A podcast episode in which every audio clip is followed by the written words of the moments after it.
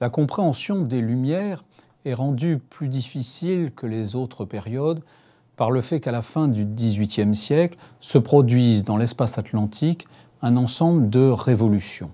En effet, à partir des années 1780, en Amérique, en Irlande, en Angleterre, à Genève, aux Pays-Bas, aux Provinces-Unies, en France, se produisent des révolutions.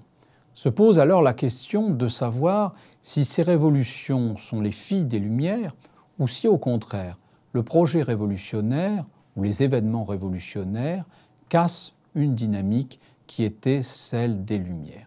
Il nous faut donc à la fois envisager la manière dont a été posée la question des filiations entre Lumière et Révolution pour affirmer dans un second temps à quel point il faut comprendre l'autonomie des Lumières et ne pas orienter le XVIIIe siècle vers euh, les révolutions par lesquelles il s'achève.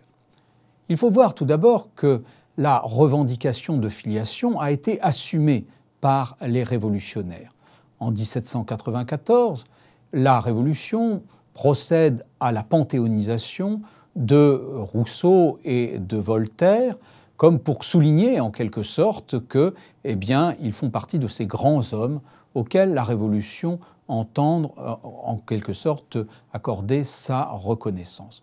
Il y a une, toute une tradition finalement qui a étudié cette filiation intellectuelle entre d'une part la, euh, les Lumières et d'autre part la Révolution. Mais vous savez que cette filiation a parfois aussi été établie pour critiquer la Révolution et donc derrière la Révolution les Lumières. On connaît tous la formule de Gavroche, c'est la faute à Voltaire, c'est la faute à Rousseau. Cette critique, elle a pu tout d'abord venir de la gauche.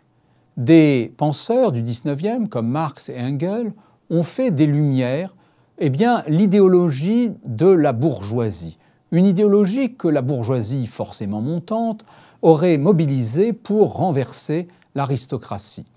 À partir du moment où la Révolution aurait installé le triomphe de la bourgeoisie, euh, eh bien, l'idéologie des Lumières serait devenue l'idéologie de domination sociale. De sorte que des hommes comme Engels, comme Sorel, vont mépriser ces lumières qui euh, permettent d'établir eh l'aliénation de la classe ouvrière.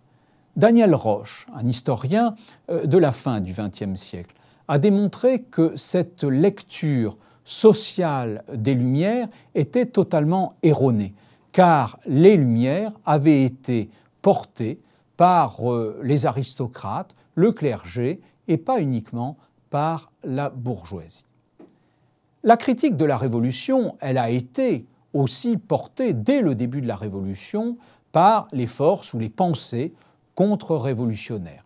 Et il faut ici évoquer un certain nombre de titres, celui d'Edmund Burke, Réflexion sur la Révolution euh, française, suivi euh, des mémoires pour servir à l'histoire du jacobinisme. Dans ces ouvrages, finalement, qui ont une grande postérité dans l'historiographie du XIXe siècle, notamment à travers l'œuvre d'Hippolyte Taine, eh bien, la Révolution est présentée comme euh, le complot d'une secte de philosophes euh, francs-maçons contre la monarchie, contre la religion, contre la société. Et l'idée qui est développée par cette pensée euh, contre-révolutionnaire ou réactionnaire est que l'esprit d'abstraction des Lumières a détruit en quelque sorte les solidarités naturelles, que les identités régionales, provinciales, qui sont des identités culturelles, mais aussi linguistiques, ont été détruites au profit d'une utopie qui est fondamentalement anti-humaniste, rationalisatrice et unificatrice. Cette critique contre-révolutionnaire eh bien, va être aussi développée par euh, le, mouvement romantique qui naît euh, dès la fin du XVIIIe siècle en Allemagne, le Sturm und Drang, euh, Holderlin, Novalis, qui vont finalement développer une sensibilité en réaction contre l'esprit classique afin d'envisager de repoétiser le monde.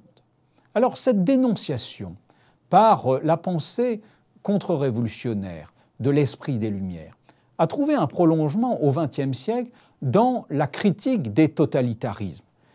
En effet, un certain nombre de penseurs, plutôt de gauche, mais antitotalitaires, ont établi un lien entre finalement le primat de la volonté générale chez Rousseau et d'autre part la terreur révolutionnaire, puis eh bien, les totalitarismes du XXe siècle. Donc des critiques de gauche du totalitarisme, comme celle qui est conduite par Adorno, ont établi un lien entre finalement l'ordre scientiste et positiviste du monde élaboré euh, par les Lumières et euh, d'autre part eh bien, euh, ce qui est advenu au XXe siècle sous l'effet justement de cet ordre bureaucratique et scientiste.